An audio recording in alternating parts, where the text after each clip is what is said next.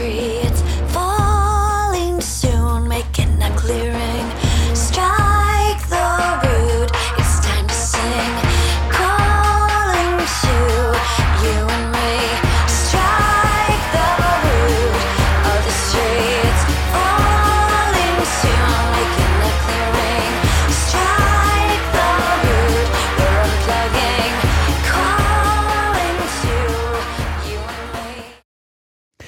Ja, hallo und herzlich willkommen beim Lifestyle Entrepreneur, dem Podcast für Macher und Gamechanger, die das Ziel haben, ihren Business auf die nächste Ebene zu heben.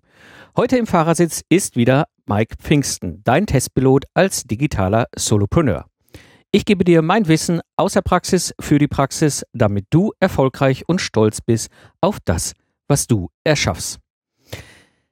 Sich selbst führen, ja, das ist gerade immer so ein Thema für Solopreneure, was echt eine Herausforderung ist. Denn nur wenn ich in der Lage bin, mich wirklich selbst zu führen, selbst führen zu können, bin ich auch in der Lage, Dinge zu erreichen, Wege zu nehmen, wo ich hin will und natürlich dann erfolgreich zu sein. Und so wirst du heute in der Episode erfahren, warum gerade Selbstführung für Macher so wichtig ist und als zweites Thema werde ich noch heute mit ansprechen meine neuesten Erkenntnissen zu meinem Nischenprojekt Lastenheft erstellen. Da gibt es ein paar Neuigkeiten, ein paar neue Erfahrungen und die will ich heute in der Episode mit dir teilen. Was gibt es für News, bevor wir gleich einsteigen? Ich bin dabei, so ein bisschen mit Webinaren rum zu experimentieren. Es wird am Samstag, den 14. März, das wird dann schon gewesen sein, wenn du die Episode wahrscheinlich äh, hörst auf deinem Podcast-Player, ein Webinar halten zum Thema Podcasten, so aus meinen drei Jahren Erfahrung ein bisschen aus dem Nähkästchen reden. Aber es wird noch mehr geben und meine Idee ist halt so ein bisschen mehr Webinare rund um das ganze Leben als äh, digitaler Solopreneur zu machen und was mich interessieren würde, was halt so für Themen dir am Herzen liegen. Also sag einfach Bescheid und äh, schick mir eine Mail oder die, die jetzt im Chat sind, können ja auch schon mal die eine oder andere Idee in den Chat geben. Also, wie gesagt, die Webinare für Solopreneure ist so eine Idee, die gerät gerade so ein bisschen an den Start. Ja, und äh, ich würde sagen, gar nicht groß rumgequasselt, steigen wir einfach in das Thema für den Solopreneur-Business der heutigen Episode ein, eben diese sieben Bereiche der Selbstführung. Und da freue ich mich sehr, im Gespräch zu haben, Burkhard Benzmann, und Professor Burkhard Benzmann ist eine, ein, ein Koryphäe, ein Name in diesem Bereich und äh, er hat sich lange, lange mit diesem Thema schon beschäftigt und auch entsprechend Bücher dazu geschrieben. Ja, und umso mehr freut es mich, dass er heute mit dabei ist. Ja, hallo Burkhard, schön, dass du dabei bist. Hallo Mike. Burkhard, wir wollen uns ein bisschen heute über die Kunst der Selbstführung unterhalten. Das ist ja auch ein Buch, was du geschrieben hast, wo du ja als Professor, als Experte zu diesem Thema auch schon sehr, sehr lange forscht und äh, auch unterwegs bist. Und so freue ich mich halt auch sehr, dass du eben hier in der Episode bist. Und ich würde gerne einsteigen mit dir in die erste Frage. Warum ist Selbstführung für Macher so wichtig? Ja, warum ist das so wichtig? Es gibt natürlich aus meiner Sicht viele Gründe, warum Selbstführung wichtig ist. Warum ist es aber auch für ähm, Solopreneure, warum ist es auch für die Zielgruppe äh, von dir so besonders wichtig? Ich habe äh, mich der Frage sozusagen genähert, indem ich Menschen gefragt habe dazu. Ich habe Interviews geführt, ähm, unter anderem auch mit Götz Werner. Götz Werner sagt dir was? Drogerie, DM Ja, Drogeriemärkte, der Gründer. Der hat mir gesagt, ähm, seine Definition von Selbstführung ist, wie gelingt es mir, im Sattel zu sitzen und nicht am Schwanz des Pferdes zu hängen.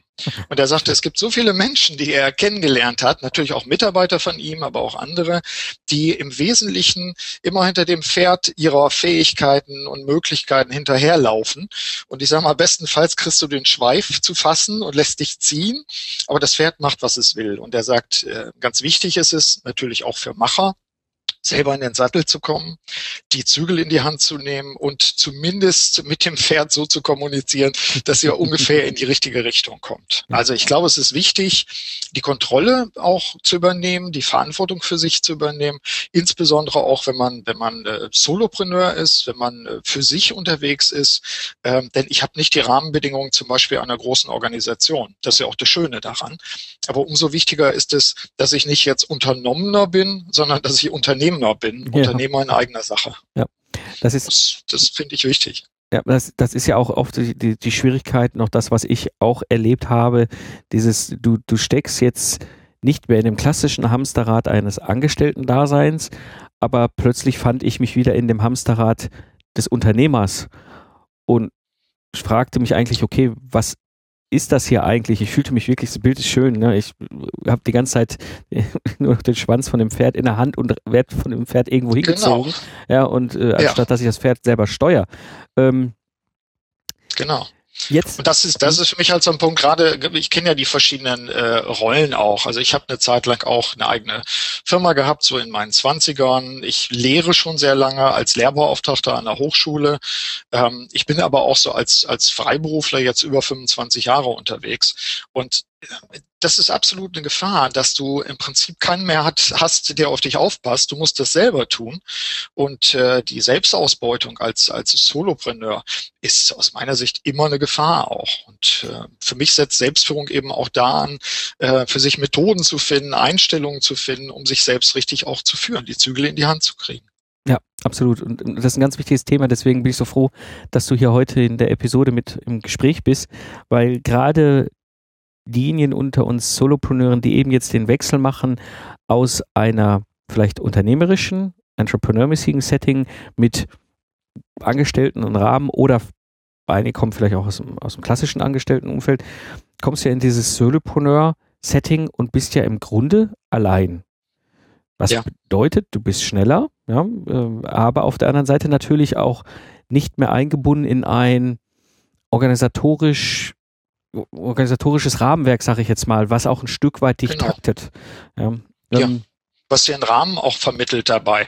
Also einer der Aspekte bei Selbstführung, ich bekomme ja sicherlich noch drauf, mhm. ist auch die Frage, welche Rituale hast du? Du sprichst ja selber auch in deinem Podcast drüber.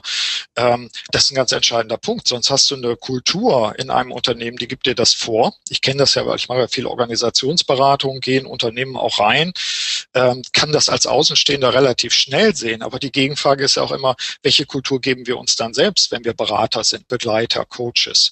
Ähm, und sind wir uns dessen bewusst? Also auch das ist für mich wichtig, da so ein Bewusstsein auch zu kriegen, auch eine Reflexion, auch, auch, wie gesagt, Übungen, Rituale, was auch immer, um immer wieder zu sagen, wo bin ich und in welchem Setting bin ich und ich bin selber dafür verantwortlich. Ja? Wenn wir über Selbstführung reden, ist es immer sehr hilfreich, ein Modell zu finden, was uns hilft, das Ganze so ein bisschen auch zu verorten. Und das ist ja etwas, was du auch über Jahre entwickelt hast. Welches Modell steht für dich hinter dem Thema Selbstführung? Also ich habe ähm, jetzt, ich hatte es vorhin gesagt, auch einfach schon sehr lange Zeit als Selbstständiger, als Berater und Coach, habe mit Führungskräften zu tun gehabt und äh, eine Frage, die mich natürlich immer beschäftigt hat, auch beschäftigen muss, ist, was macht Menschen erfolgreich? Gibt es etwas, wo man sagen kann, was, was erkennbar als Muster da ist, bestimmte Haltungen beispielsweise oder methodische Ansätze? Und ich habe es mir relativ leicht gemacht, wenn man so will, oder auch schwer, je nachdem von wo man schaut. Ich habe einfach ganz viele Leute interviewt und befragt. Also ich bin jetzt bald bei Nummer 100, was die Interviews wow. betrifft mit Führungskräften und führenden Kräften, sage ich immer, weil ich finde beides wichtig. Mhm. Ähm, denn äh, es gibt eine Menge führende Kräfte, die nicht formal Führungskräfte sind, die aber für uns als Veränderungsagenten unheimlich wichtig sind, mhm. innerhalb und außerhalb von Organisationen. Also ich habe mich auf den Weg gemacht und ich habe Menschen interviewt. Ich war äh, natürlich viel in Deutschland unterwegs. Ich habe aber auch zum Teil an den an den äh, Rändern. Ich bin in London gewesen, habe eine Führungskraft interviewt, äh, aber auch in Rom. Und die Fragen waren im Prinzip immer die gleichen Fragen, nämlich äh, wie organisieren Sie sich selbst, wie definieren Sie Selbstführung, all solche Aspekte. Das ist das eine. Das andere ist, ich bin natürlich auch Lehrender und deswegen für mich immer spannend, nicht was ist reine Empirie, was erzählen mir Leute, die können mir das Blaue vom Himmel erzählen, sondern was gibt es vielleicht auch für wissenschaftliche andere Modelle und Ansätze dazu. Und das habe ich natürlich auch ausgewertet und versucht, beides zusammenzubringen. So, und jetzt kommt das, das Modell, wenn man so will, wo ich mir sagte, hm, wie bringe ich das so zusammen, dass das so pragmatisch ist wie möglich, dass du und ich uns das angucken können und wir wie auf so einer Landkarte sagen können, worüber reden wir jetzt gerade. Mhm. Und du kennst das Modell, äh, du weißt, dass es sieben Felder geworden ja. sind. Ähm, auf diese Fragen, wieso sieben, frage ich die Leute in Seminaren dann auch immer, was meinen Sie? Ja, sieben, heilige Zahl, drei ist die Zahl für Gott, vier die Zahl für die Welt. Aber ich sage, alles das ist es nicht, sondern ich habe einfach versucht, das zu reduzieren. Und bei sieben war die Unterkante erreicht, Okay. auch was, was äh, pragmatisches Verständnis betrifft. Ja. Ist es okay, wenn ich einfach mal über die Felder erzähle? Genau, so würde ich jetzt einfach mal einsteigen in Ja. dieses Modell. Ja. Ja, also für mich war das das Wichtigste oder das Ausgangsfeld, ähm, was, was im Mittelpunkt steht, auch wenn ich im Coaching eine, eine Klärung mache, die Frage oder das Feld Vision und Mission. Unter Vision verstehen wir, also zumindest schlage ich das vor, ein Zukunftsbild, was attraktiv ist, was spannend ist für uns, ein persönliches Zukunftsbild. Unter Mission verstehe ich, was treibt mich eigentlich an oder was der Amerikaner sagen würde, what makes you tick. Hm. Ähm, und ich benutze da mal Leitfragen, um nochmal zu klären, ist es eher ein Weg von der Vision oder eher eine Vision zu der, von der Mission her? Nämlich, was will ich zur Entfaltung bringen, wäre eine Frage. Oder welchen Sinn und Zweck verbinde ich mit meinem Leben? Ich habe es mal erlebt in einem, in einem Workshop, dass jemand, äh, als ich diese Frage gestellt habe, auch wirklich anfing zu heulen. Okay. Manager, ein gestandener Manager, Mhm. weil das ist eine der Fragen, übrigens natürlich auch für Macher, Ja. äh, die muss ich mir selbst schlüssig beantworten können. Ja. Ähm, du, du weißt es wahrscheinlich auch, ich meine, so positive Psychologie, Martin Seligman und andere Mhm. Leute haben jetzt endlich belegt, dass ein sauberes Fundament sozusagen, ein persönlicher Glaube, der muss nicht religiös, religiös sein, ähm, mich auch resilienter macht, widerstandsfähiger macht. Hm. Ja, und das sind Punkte, wo ich sage, da musst du eine Antwort drauf haben. Ja. Soweit? Ja, Für äh, das Erste? würde ich äh, zwei, drei Fragen noch zu dem Thema. Und das finde ich nämlich Bring gerne rein, spannend. ja. Ähm, und zwar, das ist ja das, also ich beschäftige mich auch schon lange mit dem Thema, was ist meine Vision, was ist meine Mission, sowohl als Mhm. Mensch, als, als, als Solopreneur, als Entrepreneur, als Unternehmer, eigentlich schon, ich glaube, seit ich 20 bin, beschäftige ich mich mit diesen Fragen. Aber natürlich Mhm. auch für das, was ich tue und wie ich handle, also Vision des Unternehmens etc. Mm, Ja. Und es ist immer eine Herausforderung, Herausforderung für mich, auch im Erklären, was ist eine Vision und was ist eine Mission. Mhm. Vielleicht, dass wir da ganz kurz noch mal ein bisschen drauf Gerne. einsteigen. Was ist das und was ist der Unterschied vor allem? Gerne. Ähm, also von meinem Verständnis, ich kann es nur vorschlagen, von Mhm. meinem Verständnis ist die Mission sozusagen das, was ich, deswegen ich jetzt hier da bin. Wie erkläre ich mir sozusagen meinen Beitrag zur Welt? Okay. Also meine Mission ist, die Kommunikation zwischen Menschen anzukurbeln und zu verbessern. Deswegen bin ich da. Das ist meine Erklärung, warum die Evolution, sage ich mal, all die Versuche im Vorfeld gemacht hat, bis ich jetzt da bin und sage, hier bin ich, was kann ich der Welt zur Verfügung stellen? Die Vision ist ein Zukunftsbild, wo ich sage, wo will ich eigentlich in 10 oder 15 Jahren sein? Also meine Vorstellung, ich möchte bitteschön mal ein Haus haben, was äh, oben sozusagen zum, zum Schlafen ist, unten links äh, mein Kunstatelier ist und unten rechts meine Schrauberhöhle, wo ich meine alten Autos reparieren kann. Das Bild habe ich ganz klar vor mir und da, da will ich hin. Also Vision, Zukunftsbild, etwas, was mich anzieht, vielleicht sowas wie, ich nenne das manchmal auch Strange Attractor, also Mhm. so wie so ein, so, ein, so ein ordnungsgebendes Bild. Mhm. Und Mission etwas, wo ich sage, das ist in der Gegenwart, das muss spürbar sein, erklärbar, authentisch sein. Und dann kommen wir auf den interessanten Punkt, das merke ich im Coaching oft, hatte heute Morgen gerade wieder ein Coaching in der Art, dass manche Leute kein klares Zukunftsbild haben, aber trotzdem sehr erfolgreich sind. Mhm. Das können Gelegenheitssucher, nenne ich die. Weißt du, Okay. das sind Leute, die, die, die finden unternehmerische Gelegenheiten und die bauen die ein in ihren Lebensweg. Und der ist äh, sowas wie making the rules as we go along. Wir, wir, wir gehen, wir gehen und wir ernten. Wir, Ja. wir sehen tolle Sachen und wir bauen die ein und daraus entsteht ein Weg. Und es gibt beide Wege. Und deswegen äh, möchte ich warnen, auch so, so einfache, äh, ich sag mal, Coaching-Anleitungen zu sagen, wenn du keine Vision hast, kannst du dein Leben nicht ausrichten.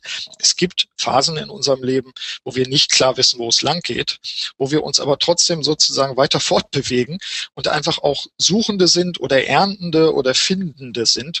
Und beides adressiere ich, wenn ich sage Vision und oder Mission. Also das vielleicht auch als Trost für den, der manchmal sagt, puh, im Moment könnte ich das gar nicht genau sagen, aber ich bin offen, ich bin neugierig, auch dankbar für Gelegenheiten. da, da sprichst du einen ganz spannenden Punkt an, weil ich häufig gerade in meinen Umbrüchen, wo ich ja auch hier im Podcast immer wieder drüber berichte, genau solche Phasen hatte, wo ich, also ich tue mir manchmal furchtbar schwer zu sagen, das ist meine große Vision für mich und mein Leben, das Zukunftsbild. Also klar habe ich gewisse Vorstellungen davon, aber wo ich nie ein Problem hatte, meine Mission zu definieren. Mhm. Ja, aber Mhm. dieses, dieses, und, und dann kommt auch immer so der Zweifel, wenn, wenn du, also ich kann es nur aus meiner eigenen Perspektive halt beschreiben, ähm, Mhm. du hast immer, um erfolgreich zu sein, brauchst du eine Vision und eine Mission und, und, und ich denke immer so, ja, Mission habe ich, aber ähm, Vision tue ich mir Ja. gerade so furchtbar schwer mit. Ja, du, easy, easy, ganz easy. Also das ist für mich so ein Punkt, wo ich sage, äh, macht euch nicht verrückt, Mhm. weil die Gefahr ist ja, ich, ich hau mir jetzt eine Vision zusammen und diese Vision entspricht mir gar nicht, Ja. weil die ist mir eingeimpft worden von meiner Peer Group oder von meinen Eltern oder von irgendwem. Äh, macht's euch leicht, kann ich wirklich nur rausrufen Mhm. und äh, habt doch auch Vertrauen einfach, dass sich bestimmte Dinge erst zeigen müssen. Ne, so dieses, dieses Emerging, das, was, was erst nochmal an die, an die Oberfläche kommt. Das ist das eine. Und das andere ist, ich glaube auch, ich bin jetzt, ich bin jetzt kein Psychologe, ich bin ja Geisteswissenschaftler Mhm. von Hause aus. Ähm, für mich ist das einfach wichtig, ich will mich auch nicht mit falschen Zielen terrorisieren Ja. oder gar einschränken. Weil das ist doch fatal. Also da auch sich selbst gegenüber so eine, so eine, äh, ja, so eine Wärme zu entwickeln und zu sagen, komm easy, äh, gib dir Gelegenheiten, äh, nutze Zeit, in Einkehr zu gehen, fahr zur Nordsee, guck aufs Meer, schau einfach, was für, was für Gedanken über die Zukunft dir kommen. Aber bitte setz dir keine Knute da irgendwie Mhm. an. Mhm.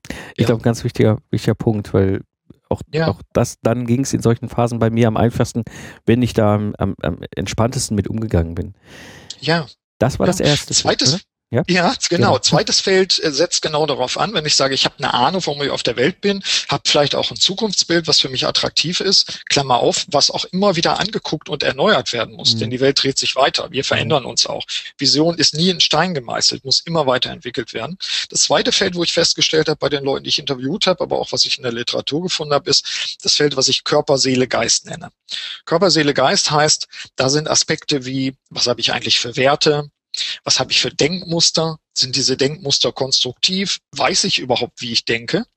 Wenn ich sowas in Workshops bearbeite, ist eine meiner Punkte, äh, dass ich den Leuten eine Mediendiät empfehle. Also Okay. tatsächlich mal zu überlegen, was sie alles in sich reinpfeifen an merkwürdigen, äh, blutrünstigen Krimis, äh, an merkwürdiger Musik und, und, und. Und erstmal aufmerksam sind, ist ja wie beim Essen auch, wir gucken ja auch, was wir essen. Ähm, einfach schauen, was nehme ich in mich auf? Das gehört für mich auch dazu. Also diese Aufmerksamkeit im Sinne von, was nehme ich durch die verschiedenen Kanäle in mich auf?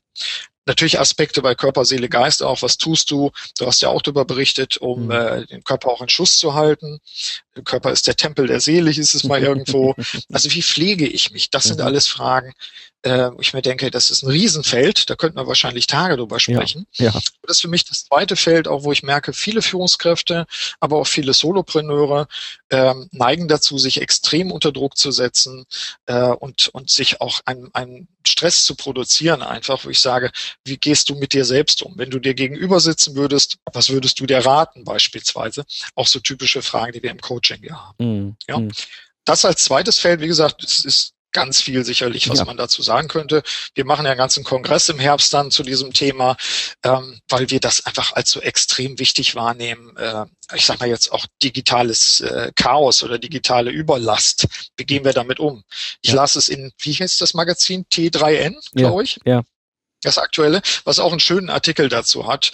Äh, wie kann ich mich auch gegen diese digitale Überlast auch schützen? Mhm. Also das gehört für mich alles in dieses zweite Feld auch einmal sich zu analysieren. Wo stehe ich? Wie bin ich da sozusagen aufgestellt? Aber auch was kann ich für mich selber tun? Drittes Feld, was ich ganz spannend finde, nicht nur weil ich Hochschullehrer bin, das dritte Feld nenne ich Fähigkeiten und Selbstentwicklung. Also wer einmal äh, googelt, äh, sieben Felder der Selbstführung Benzmann, findet wahrscheinlich auch ganz viele Bilder dazu, findet dann diese sieben Felder auch nochmal als Bild. Das dritte Feld ist Mhm. Fähigkeiten und Selbstentwicklung. Was meint das? Ich gehe nochmal zurück äh, auf Götz Werner. Ähm, das heißt, ich muss erstmal wissen, was ist mein Pferd? So, welche Fähigkeiten, welche Talente habe ich eigentlich? Wo sind meine Stärken? Und die zweite Frage, wie entwickle ich mich weiter? Mhm. Das ist für mich entscheidend. Ein äh, spannender Punkt dabei ist auch, wie lerne ich eigentlich effektiv? Oh ja. Auch ein Punkt, ähm, merke ich bei meinen Studis. Ich habe vielfach Weiterbildungsstudenten auch bei uns in zwei Studiengängen. Ähm, dann frage ich die, wissen Sie eigentlich, wie Sie lernen? Boah, ja, weiß ich auch nicht so genau. Ja, hallo, wir werden das ganze Leben noch weiter lernen. Die Frage ist doch, musst du dich bewegen beim Lernen? Musst du Sachen nachsprechen? Musst du aufmalen? Musst du Mindmaps machen? Hast, brauchst du einen Flipchart zum Beispiel, wo du die Sachen nochmal nacharbeitest? Wie lernen wir effektiv? Das ist für mich eine zentrale Frage. Oh ja, ganz wichtig. Genau. Viertes Feld, Mhm. ja, wenn du, du frag aber auch gern dazwischen. Ja, ja, ja also gerade auf das Lernen nochmal ein Punkt, da Mhm. würde ich auch gerne nochmal ganz ansetzen, weil das ist etwas, was ich gelernt habe über die Jahre hinweg. Ähm, äh, Lernen ist unglaublich wichtig, um vor allem dran zu bleiben, egal in welcher persönlichen Situation du steckst, weil eben, wenn du die Fähigkeit besitzt, zu wissen, wie du lernst, dann besitzt du auch die Fähigkeit, Wissen aufzunehmen, was dir nie wieder einer wegnehmen kann. Weißt du, alles kann dir, man kann dir alles wegnehmen, Geld, Haus, Auto, alles. Wissen und Erfahrung kann dir keiner wegnehmen. Deswegen ist das Lernen unglaublich essentiell, um sich weiterzuentwickeln. Entwickeln. Und ich finde diesen Punkt unglaublich wichtig. Absolut. Ich habe auch das wieder aus dem, aus dem Coaching der letzten Zeit, wo dann auch jemand sagte, Mensch, ich habe so viele Sachzwänge und wie soll ich mich jetzt in dieser Position daraus bewegen? Ne? Take it, change it or leave it, wenn du es nicht mehr aushältst als Vorstand oder Geschäftsführer. Oh, ich habe so viele Verpflichtungen eingegangen, ich habe ein Haus gekauft, noch ein größeres Haus, was weiß ich. Ich sage dann an der Stelle immer, pack dir nur so viel in den Rucksack, wie du tragen kannst. Und wenn du investieren willst, überleg zunächst, was du in deine Bildung und Entwicklung investieren Oh ja. kannst. Und dann lass uns über Steine, über Autos, über Gold oder sonst was reden. Ja, aber gut. Ganz das ist wichtiger jetzt meine Punkt, ja. Meinung. Ich denke. Ja. Vierte Feld, Ja. auch aus meiner Sicht ein ganz spannendes Feld, ähm, weil es gerade die Solopreneure natürlich betrifft. Dieses Feld nenne ich Partner, Mitarbeiter und Netzwerke. Partner, Mitarbeiter und Netzwerke. Ähm, ein Aspekt dabei ist, ähm, das gilt für alle, ob wir jetzt Angestellte sind oder Freiberufler, die Frage, was kann ich am besten und was sollte ich anderen überlassen? Was kann ich am besten heißt, wo sind meine Talente, meine Stärken und so weiter. Und ich meine, ich mache meine Steuererklärung auch nicht selber, sondern das macht ein Steuerberater. Ich könnte mich vielleicht jetzt einfuchsen und bestimmte Dinge tun, aber ich will im Feld meiner Stärken bleiben. Ja? Ja. Selbstführung heißt, ich fokussiere mich auf das, was ich entwickeln kann, was in mir angelegt ist, was ich weiterentwickeln kann, wofür ein Bedarf da ist natürlich auch sowas. Und ein ganz entscheidender Punkt haben mir viele Führungskräfte gesagt, auch Geschäftsführer, Vorstände, Unternehmer. Ja, Wenn wir Fehler gemacht haben, dann oft, dass wir uns Leute eingestellt haben, die genauso aussahen wie wir, nur ein bisschen kleiner. weißt du, so, wenn man dann so ein Ja. Klon sich irgendwie holt, wo man denkt, nee, du musst genau einen anderen haben. Du musst Ja. einen haben, wo du sagst, boah, der ist schon super, der ist in anderen Bereichen deutlich besser als ich. Also Partner, Mitarbeiter, Netzwerke. Ähm, dazu gehört natürlich auch, die richtigen Netzwerke zu bilden und nicht einfach zu sagen, ich sammle mir jetzt auf Xing ganz, ganz viele Mhm. und die, die geben mir dann immer Nachrichten, die mich überhaupt nicht interessieren. Also ich finde, man muss unglaublich selektiv sein. Ja. Ich finde also die amerikanischen Bücher zum Thema Netzwerken äh, viel spannender und viel, viel drastischer einfach. Komme zum Thema des, was für Solopreneure in diesem Feld besonders wichtig ist. Ähm, wie baue ich mein Support-Team auf? Äh, Das kann auch eine Mastermind-Gruppe sein. Support-Team heißt, da sind Leute drin, die bestimmte Sachen vielleicht sogar schon viel besser können als ich, wo ich ein Bauchkribbeln habe und sage, boah, den müsste ich mal ansprechen. Bei Mhm. mir ist es ein, ein bekannter Unternehmer, der sehr erfolgreich ist, wo ich dann immer sage, bräuchte mal wieder ein Jahresgespräch, aber ich weiß gar nicht, ob er sich Zeit für mich nimmt. Macht er Mhm. dann trotzdem. Mhm. Also wo ist euer Support-Team, wo die Leute, wo ihr angstfrei auch mal die Hosen runterlassen könnt, gerade wenn ihr als Freiberufler irgendwo rumgeistert und einer großen Gefahr natürlich ausgesetzt seid, nämlich auch euch zu vereinsamen und schrullig zu werden. Ja, gilt ja für mich, gilt für dich, gilt für Ja. uns alle. oder? Ja. Soweit das vierte. Das fünfte, vielleicht das scheinbar simpelste, nämlich Prozesse und Strukturen. Prozesse und Strukturen. Damit meine ich, wie organisiere ich mich? Ein ganz entscheidender Punkt, was sind eigentlich meine Hauptaufgaben? Äh, ich sage jetzt mal ketzerisch, bei den Podcastern kommt mir das manchmal so vor, als ob die mir sagen können, welches Mikrofon besonders toll ist. Ich möchte aber gern Content hören. Ja. Ja? Mhm. Also wofür bin ich wirklich der, der Spezialist und nicht, äh, hat das jetzt eine Rückkopplung oder hat das dies oder das? Was sind meine Hauptaufgaben? Wo ist, where's the beef sozusagen? Mhm. Das finde ich ganz wichtig. Ob du angestellt bist oder ob du selbstständig bist, nenne mir deine fünf Hauptaufgaben. Das sage ich oft in Seminaren und die Leute fangen an zu stottern. Ist für mich entscheidend. Selbstführung heißt für mich immer wieder gucken, was ist das, wo, wo, wo ist mein Beitrag sozusagen? Was sind meine Hauptaufgaben? Was hier auch zugehört, ich hatte von, äh, unterbrich mich gerne. Ja, nee, mach, mach euch, passt schon. Ähm, Gewohnheiten gehört für mich auch dazu. Also wir denken bei Prozesse und Strukturen, Stichwort Trello oder ähnliches, Mhm. das lernt man, das macht man gut, das unterstützt einen und so weiter. Ähm, welche Gewohnheiten kann ich äh, mir etablieren? Götz Werner zum Beispiel hat gesagt, er macht, wenn ich das richtig erinnere, jeden Abend, bevor er sozusagen einschläft, hat er ein Ritual, wo er den Tag wie auf einer Bühne nochmal Revue passieren lässt. Mhm. Das fand ich klasse. Mhm. Und du kennst es vielleicht auch irgendwie, es gibt es in der Therapie zum Teil, man macht das auch in der Arbeit mit Kindern, wenn ich das richtig erinnere. Wofür bist du dankbar am Tag? Ja. so eine Oh ja. Dankbarkeitsritual. Wir müssen nicht erst krank sein, bevor wir solche Rituale erlernen, weil sie tun, tun uns einfach gut. Also auch das meine ich damit mit Prozessen und Strukturen. Ich meine nicht jetzt, dass wir uns von Instrumenten steuern lassen. Ich habe morgen wieder englische Studenten da und ich weiß jetzt schon, die kleben auf ihren iPhones und, und an ihren Screens.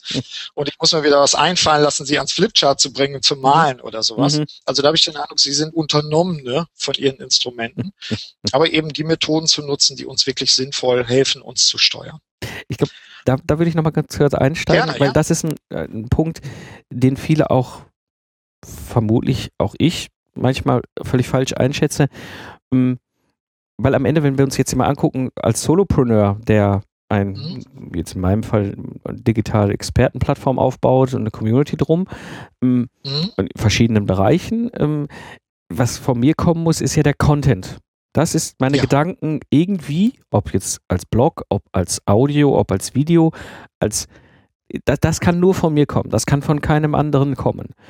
Alles Ja. andere danach kann eigentlich auch jemand machen aus dem Kapitel eben, wer packt mit an, wer ist quasi äh, im, im Netzwerk oder wer ist im, im, äh, als Mitarbeiter oder virtueller Mitarbeiter mit dabei, dieses umsetzen. Das ist wunderbarer, eine, ein, ein wunderbarer Punkt, wo wir auch, glaube ich, immer wieder hingucken müssen. Und der zweite Punkt, das ist jetzt ein totaler Zufall, dass du es angesprochen hast. Ich habe mal vor Weihnachten angefangen, jeden Morgen einfach mal fünf Minuten mich hinzusetzen, morgens früh, und Mhm. aufzuschreiben, wofür bin ich dankbar. Ja. Und wirklich drei Punkte. Ne? Wofür bin ich dankbar? Einfach immer drei Punkte. Und so die ersten acht Tage fällt das total leicht, weil man hat so ganz viele. Sachen, die einem einfallen, die Kinder und dass der Business Mhm. funktioniert und, und, und so weiter. Und jetzt mal ein bisschen Ruhe, Weihnachten rum und so. Und dann irgendwann kommt so der Punkt, da sitzt du da morgens früh vor und denkst dir, ja, jetzt kann ich hier gleich einen Punkt wieder reinschreiben wie vom letzten Mal und merkst so Mhm. plötzlich, was gibt es denn sonst, wofür ich dankbar bin? Und dann rücken Mhm. oft ganz andere Sachen in den Vordergrund, die dann bei mir Ja. gekommen sind. Das ist super spannend. Diese Methode wollte ich sowieso auch nochmal drüber berichten im Podcast, einen anderen Punkt, aber gut, dass wir es ansprechen, weil es ist wirklich Mhm. unglaublich hilfreicher Tipp. Und eben halt, dann irgendwann kommt der Punkt, wo du merkst, hey, natürlich, ich bin immer noch dankbar, dass die Kinder da sind und dass ich Zeit mit denen habe und dann schreibe ich es halt auf. Also eine super Sache, Rituale und Mhm. sind unglaublich wertvoll. Absolut wichtig und das ist auch das, was ich, wenn ich, wenn ich die, die Interviews so übereinander lege und sage, was zeigt sich jetzt eigentlich, was erhärtet sich da? Ähm, wie kommst du in den Tag rein? Wie kommst du aus dem Tag raus? Ist eine ganz entscheidende Geschichte dabei. Du prägst dich ja auch selbst damit. Ähm, Ja. Ich sag mal, gerade von Leuten, die, die mit schwieriger Zeit, mit Krisen, die interessieren mich ja auch. Ich habe für mein zweites Buch auch Entrepreneure interviewt, die auch durch, durch Scheuersäcke gegangen sind oder noch weitergehen jetzt. Also Leo Lübcke von Interlübcke, der gerade eine Firma verkaufen musste. Ähm, mich interessiert, wie gehen die Leute auch mit solchen Störungen um? Und ein Spruch, den ich in dem Kontext immer sage, ist, Optimismus ist Arbeit. Es mag ein Drittel geben, ich glaube, gibt es Untersuchungen zu, die vielleicht geborene Optimisten sind, aber für uns andere ist Optimismus Arbeit und das geht. Wir können uns üben darin, wir können uns prägen darin, ich sag mal, mit der Welt konstruktiv umzugehen. Und das ist natürlich dann, das braucht äh, Disziplin, das braucht auch eine Weile sozusagen Ritual, aber das ist wie mit Zähneputzen. Irgendwann ist das für dich normal und du musst jetzt zum Zähneputzen auch nicht irgendwie, du musst dich nicht kasteien normalerweise. Also von daher für mich wichtig, finde diese bei Prozesse und Strukturen, finde diese Rituale, die tatsächlich äh, für dich persönlich hilfreich sind. Das können auch Sportsachen sein. Ich habe Leute interviewt, ich könnte Tage darüber berichten, die machen dann ihre Kniebeugen am offenen Fenster, wo man vielleicht drüber schmunzeln möchte. Aber der Mann ist 85 und der ist topfit. Ja. So, und ach, warum? Weil ich mir das als Habit, als Ritual angewöhnt habe, weil das für mich der Normalfall geworden ist. Und das macht Menschen aus meiner Sicht erfolgreich. Was ist Erfolg? Erfolg ist das, was die erreichen wollen. Ja. Das definieren die ja selber. Ja. Sechstes Feld, Ähm, Produkte und Projekte nenne ich das. Produkte und Projekte.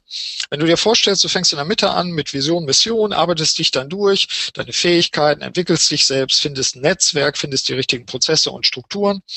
Was ist eigentlich das? Das wäre eine Leitfrage, wo deine Leidenschaft zum Ausdruck kommt. Also was ist tolle Idee, tolle Vision, aber wie kann ich das jetzt anfassen? Wo kann ich das sehen? Wie kann ich das nutzen? Wie kommt meine Leidenschaft zum Ausdruck? Und du kennst es vielleicht so von Tom Peters oder ähnlichen, der spricht dann immer von einem Wow-Projekt Mhm. oder wo, wo ist das Hammer-Projekt oder so. Und das, das finde ich das Spannende bei der sechsten, bei diesem sechsten Feld, für sich zu überlegen, habe ich eigentlich sowas wie Langzeitprojekte, was ist für mich, was bringe ich in die Welt sozusagen, Mhm. aber auch die Frage, äh, wie will ich mich positionieren, wofür stehe ich eigentlich? Ja. Also auch so Selbst, Selbstmarketing-Aspekte, das finde ich, finde ich ultra wichtig. Also Produkte und Projekte, wie kommt das zum Ausdruck? Wie, wie taucht das in der Welt auf? Wo ist die Leidenschaft einfach? Mhm. Das wäre für mich das sechste Feld. Und last but not least, dann sind wir durch, nämlich das siebte Feld, Mehrwert.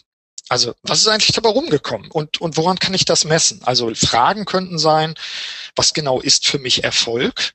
Definiere ich das selber? Erlaube ich anderen Leuten das zu definieren? Hänge ich da am Tropf der Erwartungen meines Umfeldes oder bin ich als Solopreneur äh, tough genug, dass ich sage, nee, das setze ich selber?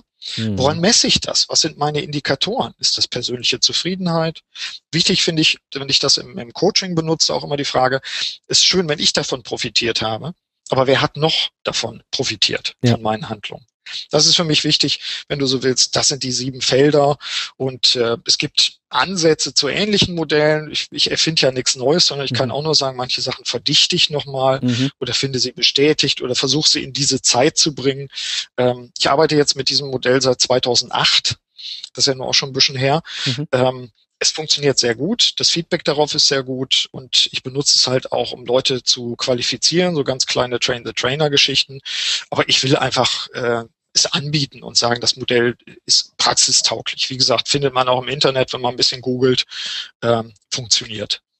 Und das ist ja das, was ich so spannend finde, eben diese Kombination, die du abbildest, auf der einen Seite eben durch diese unglaublich vielen Interviews so viel Inhalt geschaffen zu haben, um das eben auf diese verschiedenen Bereiche auch mit pragmatischer Erfahrung zu füllen, aber eben halt auch mit dem akademischen Ansatz zu sagen, okay, wie hängt das auch zusammen und was spielt da eigentlich auch? Das ist, deswegen ist es unglaublich hilfreich. Ich habe dein Buch äh, ja auch und das wirklich top erklärt da drin, wie das Ganze zusammenhängt. An der Stelle also auch die Empfehlung, das Buch von dir, Die Kunst der Selbstführung, äh, empfehlen. Ich werde das in den Shownotes mal verlinken.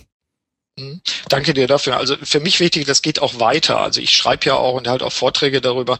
Ähm, ich war jetzt gerade über die Jahreswende auch wieder mit mit E-Books ausgestattet, habe mich mal wieder durchgearbeitet durch durch aktuelle Veröffentlichungen. Das, der Begriff Selbstführung taucht auf. Im Moment bin ich so ein bisschen aufmerksam, ob er nicht verbogen wird, weißt du so, weil da Mhm. ist wieder was Neues. Jetzt, ich habe vorher ein Seminar gemacht über Führung. Jetzt sage ich, ich mache jetzt Führung und Selbstführung, weiß aber gar nicht genau, wo, was das ist.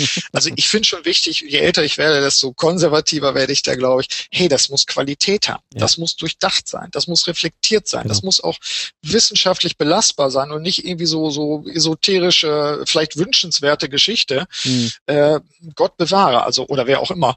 äh, nee, das muss belastbar sein. Das Mhm. muss belegbar sein. Ja. Das finde ich, das sehe ich, also siehst du richtig. Für mich ist beides wichtig. Ich bin Handwerkersohn auf der einen Seite und bin immer an praktischen Lösungen auch interessiert. So arbeite ich mit Menschen, aber ich will es auch immer fundiert haben, Ja. ähm, damit ich das mit gutem Gewissen auch weitergeben kann. Ja. Genau. Und als, als, Abschluss, Abschlu- äh, als Abschluss zu diesem wunderbaren Gespräch würde ich einfach mal die Frage stellen, auch für die Hörer, äh, was sind deine drei Top-Tipps zum Thema Selbstführung? Mhm. Das ist eine gute Frage, weil es gibt natürlich eine ganze Menge. Und es ist immer die Frage, was ist jetzt, ich sag mal, insbesondere für deine Zielgruppe auch im Podcast äh, besonders wichtig. Ich glaube, also zwei fielen mir sofort äh, ein, als du es gerade sagtest, nämlich Fokus. Ich glaube, ein, ein, ein ganz entscheidender Punkt ist für Selbstführung, Techniken zu haben der Fokussierung. Wie sorge ich dafür, bei aller Neugier den Blick mal schweifen zu lassen, weißt du, wie durch den Wald gehen und Pilze finden, indem man sie Mhm. gar nicht sucht, weil man irgendwas sieht am Rande. Trends, die wir sehen. Wir sind ja neugierig einfach, Mhm. auch das müssen wir auch sein. Aber immer wieder diese, diese Fähigkeit zu haben, sich zu fokussieren. Das kann man üben, das ist wie ein Muskel. Also Mhm. ein Tipp sozusagen, übe die Fokussierung, schaffe dir Methoden an, die dir helfen bei der Fokussierung. Und zur Not, ich glaube, es war äh, Herr Burmeister, den ich interviewt habe, das ist der mit den Hi-Fi-Anlagen, den ich ganz toll finde, Mhm. der hatte, glaube ich, äh, sich angewöhnt, einen Zettel in die Tasche zu stecken und hat die drei wichtigsten Sachen für den Tag da drauf geschrieben. Andere Leute haben gesagt, ich habe immer ein Hemd, wo oben links eine Tasche ist, da stecke ich dann diesen Zettel mit den wichtigsten Punkten rein. Es gibt das auch, in dem Buch schreibe ich das auch von Leo Babauta, ist übrigens ein ganz spannender Blogger. Ähm, der schreibt dann immer von den MITs, Most Important Tasks, Mhm. was höchstens drei sein sollten. Also Fokus. Zweiter Punkt, Rituale. Ganz wichtiger Part, um auch für sich selbst eine Achtsamkeit, eine Aufmerksamkeit mit den eigenen Ressourcen zu entwickeln. Also Batterien wieder aufladen zum Beispiel, persönliche Auszeit zu haben, zwischen den Jahren vielleicht sich mal auch einen Tag von allem absetzen, auch von der Familie und sagen, das ist mein Planungstag und das mache ich jedes Jahr.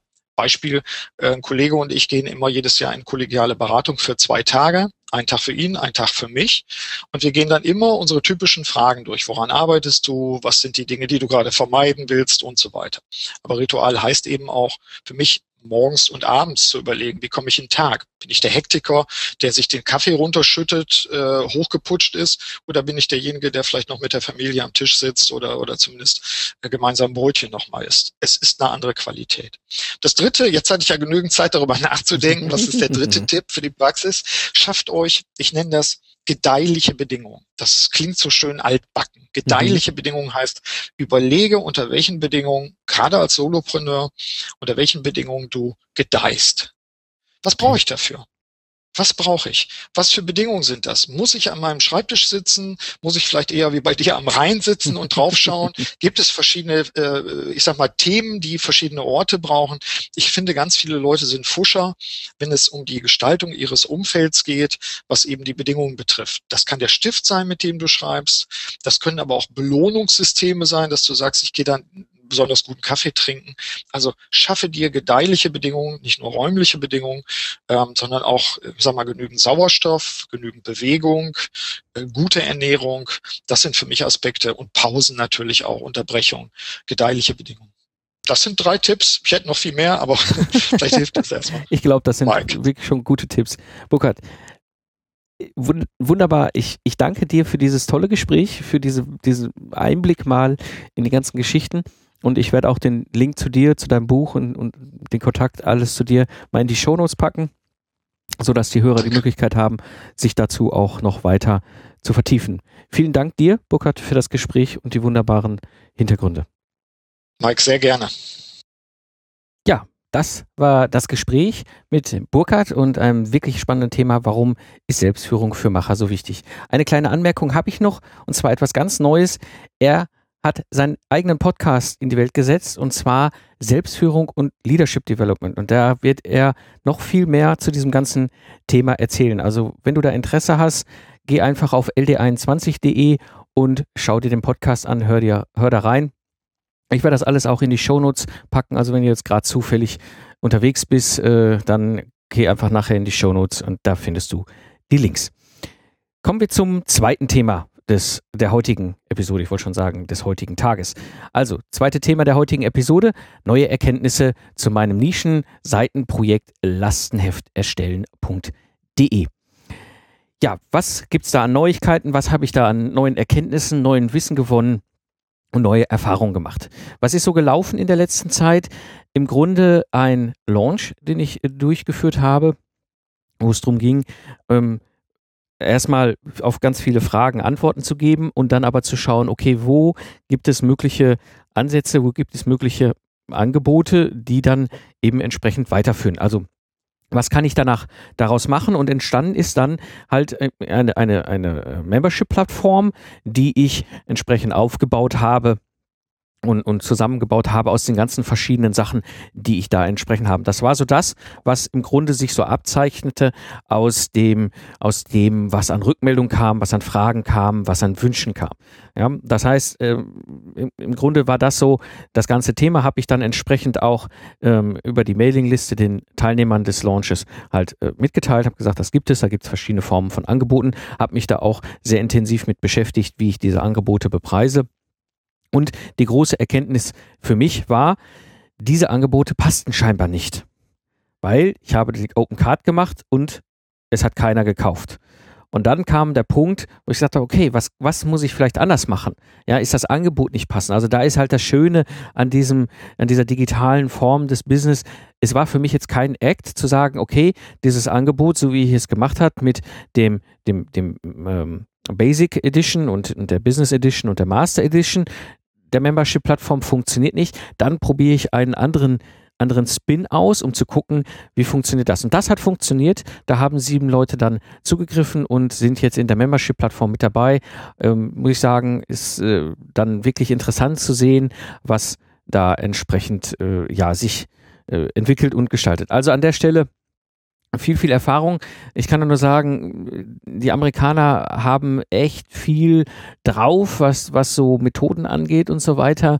Wir müssen aber schauen, in welcher Stelle eben diese Methoden für uns hier in, im deutschsprachigen Raum funktionieren und vor allem, wann, wann sie funktionieren. Ich kann mir gut vorstellen, dass diese Form eines Jeff Walker Launches in bestimmten Zielgruppen und bestimmten äh, äh, äh, Kreisen besser funktionieren als beispielsweise da, wo ich unterwegs bin. Ich habe mittlerweile festgestellt, was bei mir unglaublich gut funktioniert, ist eben halt klassisch einzusteigen in so einen Launch, wie Jeff Walker das auch beschreibt, aber eben direkt nach dem Eintragen in die E-Mail-Liste, spätestens 24 Stunden später, eine, ein Autoresponder-Mail zu schicken mit der ganz freundlichen Frage, was sind deine Top 2 Fragen?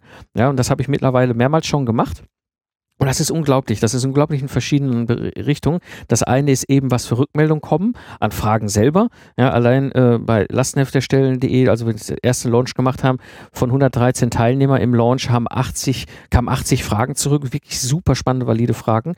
Ähm, das andere ist aber auch, ich habe mittlerweile so etwa zehn Leute, die auch zurückgemeldet haben, nicht nur Fragen, sondern sich einfach schlicht bedankt dafür, dass ich mir die Zeit und die Aufmerksamkeit nehme, auf ihre Fragen einzugehen und nicht einfach da irgendwie mein Programm abspule. Das funktioniert zum Beispiel sehr gut. Was auch gut funktioniert, wo ich viel mit rumexperimentiere, ist gerade das ganze Thema Webinare. Ähm, das Thema Webinar Tool-Anbieter ist so ein bisschen ein Trauerspiel irgendwie. Ich will Zukunft, ja, und zwar jetzt. Und das, was ich da so sehe, ist so mehr äh, Vergangenheit. Ähm, experimentieren wir auch mit verschiedensten Herstellern gerade herum. Und äh, ja, alle haben irgendwie äh, Nachteile, funktionieren zwar alle irgendwie, aber so richtig den, den besten Webinar-Tool-Anbieter habe ich noch nicht so richtig ausmachen können. Also das ist auch so eine Erkenntnis, werde ich mit Sicherheit auch nochmal ähm, zu berichten welche verschiedenen äh, Webinar-Tools ich da mittlerweile ausprobiert habe und wo ich am Ende dann gelandet bin.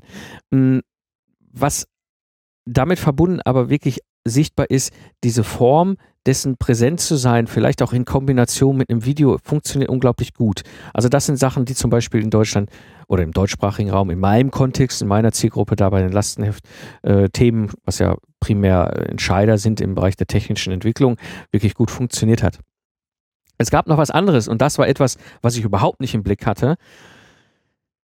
Es kam durch die ganze Geschichte ein Entwicklungsleiter eines Technologiemittelständlers auf mich zu und sagte, Herr Pfingsten, ich brauche ein Lastenheft. Und zwar in zwei Wochen. Und äh, wir haben telefoniert und ich habe das Telefon ja etwas freundlich angeschaut und äh, man, ihm ist das bewusst, ja, dass man ein Lastenheft normalerweise nicht in zwei Wochen macht. Und dann habe ich gesagt, ja, normalerweise Lastenheft im technischen Muffel, lalala, ja, zwei Monate bis sechs Monate, das ist ganz üblich, kommt auf die Komplexität an, auf die Größe und so weiter und so weiter. Aber das ist etwas, was durchaus Standard ist, so von der Dauer her, ja, bis du ein vernünftiges Lastenheft komplett äh, durch hast. Und er sagte, ja, mag alles sein, ich habe das Problem, ich muss da für 5 Millionen Euro eine große Robotikkiste einkaufen und äh, wir haben nur zehn Zeilen in Excel. Wie soll ich denn da eine vernünftige Anfrage machen? Ich brauche in zwei Wochen dieses Angebot, sonst kriegen wir das alles nicht mehr auf die Schiene. Und dann gesagt, gut, wir können auch in zwei Wochen äh, ein, ein, ein, Lastenheft machen und äh, ja, haben das dann durchgezogen. Und ich muss sagen, das war schon wieder faszinierend. Es ist nämlich in dieser Form mal anders gelaufen als vorher. Bisher war es halt so, weil das ist ja eigentlich auch mein klassisches freiberufliches Geschäftsmodell. Als Systemingenieur gehört Lastenheft schreiben ja nun mal halt dazu. Ähm, ich habe es diesmal komplett anders gemacht. Wir haben es komplett digitalisiert, fast komplett. Es fehlt noch ein Schritt, aber das ist jetzt, werde ich gleich noch darüber berichten, was ich da noch Ideen im Kopf habe. Und vor allem, ich habe in diesen zwei Wochen 10.000 Euro verdient. Ja, also das ist etwas, was, was für mich natürlich, äh, wo ich denke, wow, das funktioniert. Ja, ich kenne den Prozess, ich kann es digitalisieren. Ich habe es vor allem mit VAs durchgezogen. Also ich habe im Grunde den Auftrag entgegengenommen, die Workshops moderiert, sowohl äh, den, den Kickoff-Workshop wie auch den Abschluss-Workshop. Der Rest aber komplett virtuell übers, übers Web und Web-Sessions gelaufen. Also das war natürlich auch eine Sache, die, die für mich auch extrem spannend war. Und daraus die Erkenntnis zu sagen, okay, das ist wirklich, äh, erstmal wird es gekauft, ja. Ich rede ja immer oder, oder predige ja immer, ja, der Euro, der auf den Tisch liegt, das ist das hinter was äh, zählt. Alles andere ist vorher immer ähm, Ankündigung, dass man es kaufen könnte, ja, aber erst wenn die Leute wirklich den Euro auf den Tisch legen. Und in diesem Fall habe ich gesagt, gut, der Business ist klar, der Business Case ist klar, ich nehme im Grunde die gleichen Prozesse, aber digitalisiere im Prinzip alles komplett und virtualisiere es und baue quasi so eine kleine Blackbox, so eine Rappelkiste, wo ich demnächst ist, als komplett digitalisierten Service im, übers Internet anbiete. Bin mal gespannt, werde ich von berichten. Das sind so meine, meine neuesten Erkenntnisse. Also es gibt auf der einen Seite eben jetzt diese Membership-Plattform, das hat sich ein bisschen äh, länger aufgebaut aus dem ganzen Kontext und da sind auch jetzt äh, entsprechend Leute dabei und lernen von mir eben, wie sie Lastenhefte erstellen können und aber auf der anderen Seite völlig unerwartet durch diese ganze Geschichte eben diesen extrem hohen Bedarf, den ich jetzt da adressieren kann. Also das ist für mich eine, eine sehr, sehr spannende Erkenntnis gewesen und äh, dementsprechend dachte ich mal, es ist interessant für dich vielleicht ein bisschen dazu etwas zu erfahren, was gerade so passiert ist und was gut funktioniert und was eben vielleicht nicht so gut funktioniert. Soweit eben zum aktuellen Stand lastenhefterstellen.de. Gut, zusammenfassend für die heutige Episode. Selbstführung ist wichtig und gerade gerade für uns Solopreneure. Deswegen war es mir so unglaublich Herzenanliegen, hier den Burkhardt mal mit in der Episode zu haben. Denn an der Stelle schau, was du da für dich machen kannst. Denn ich weiß aus eigener Erfahrung, ich werde dieses Jahr zehn Jahre selbstständig sein, werde quasi mein, meinen ersten runden Jubiläum feiern und dementsprechend äh, weiß ich aus eigener Erfahrung, dass dies unglaublich wichtig ist. Und auch wenn es darum geht, deinen digitalen Business nach vorne zu schieben. Amerikanische Methoden und das, was die Gurus dort erzählen, ist gut. Ja. Schau, was eben gerade für dein Setting, für dein digitales Business funktioniert und scheu dich nicht davor, es anzupassen. Ich mache nicht mehr den Jeff Walker Launch, aber ich mache einen Launch, der basiert auf der Grundidee von Jeff Walker. Also an der Stelle passe an und schaue, wie es am besten funktioniert. Ja, alle Links und mehr Informationen findest du natürlich in den Show Notes unter lifestyleentrepreneur.de. Und ich hatte ja eingangs so ein bisschen erzählt zu dem Thema Webinare. Also, wenn du noch nicht auf der Mailingliste bist, hier von dem Podcast vom Lifestyle Entrepreneur, dann trag dich in die Mailingliste ein, weil da wird es jetzt demnächst äh, immer wieder Informationen geben, wo ich halt das eine oder andere zusammentrage. Mir schwebt da so ein bisschen was vor, wie es sein kann, welche Richtung es laufen kann. Hab da auch schon verschiedenste Gespräche geführt und so wirst du dann äh, auf dem aktuellen aktuellen Stand und auf dem Laufenden gehalten, wenn es dann konkret wird mit diesen Webinaren, wo ich auf Fragen eingehe, wo ich auf, auf Themen eingehe, die dich interessieren. Ja, das war die heutige Episode des Lifestyle Entrepreneurs. Ich bin Mike Pfingsten und ich danke dir fürs Zuhören. Ich wünsche dir eine schöne Zeit, lach viel und hab viel Spaß, was auch immer du gerade machst. Und so sage ich Tschüss und bis zum nächsten Mal, wenn ich zurück bin im Fahrersitz des Lifestyle Entrepreneurs.